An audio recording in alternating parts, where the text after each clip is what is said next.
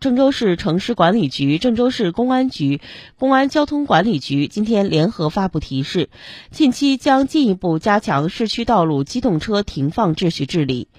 两部门发文称，目前社会生产生活已经恢复，市区内机动车违法停放现象成为影响道路安全畅通的主要因素，广大市民朋友反映强烈。本着严格规范温度的执法理念，二月二号到二月五号将对违法停放的机动车进行劝离、宣传教育。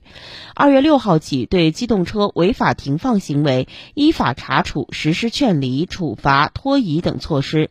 规范市区机动车停放秩序。在此向广大机动车驾驶人朋友发出倡议，请自觉遵守交通法规，有序停放，共创平安、畅通、文明、和谐的交通环境。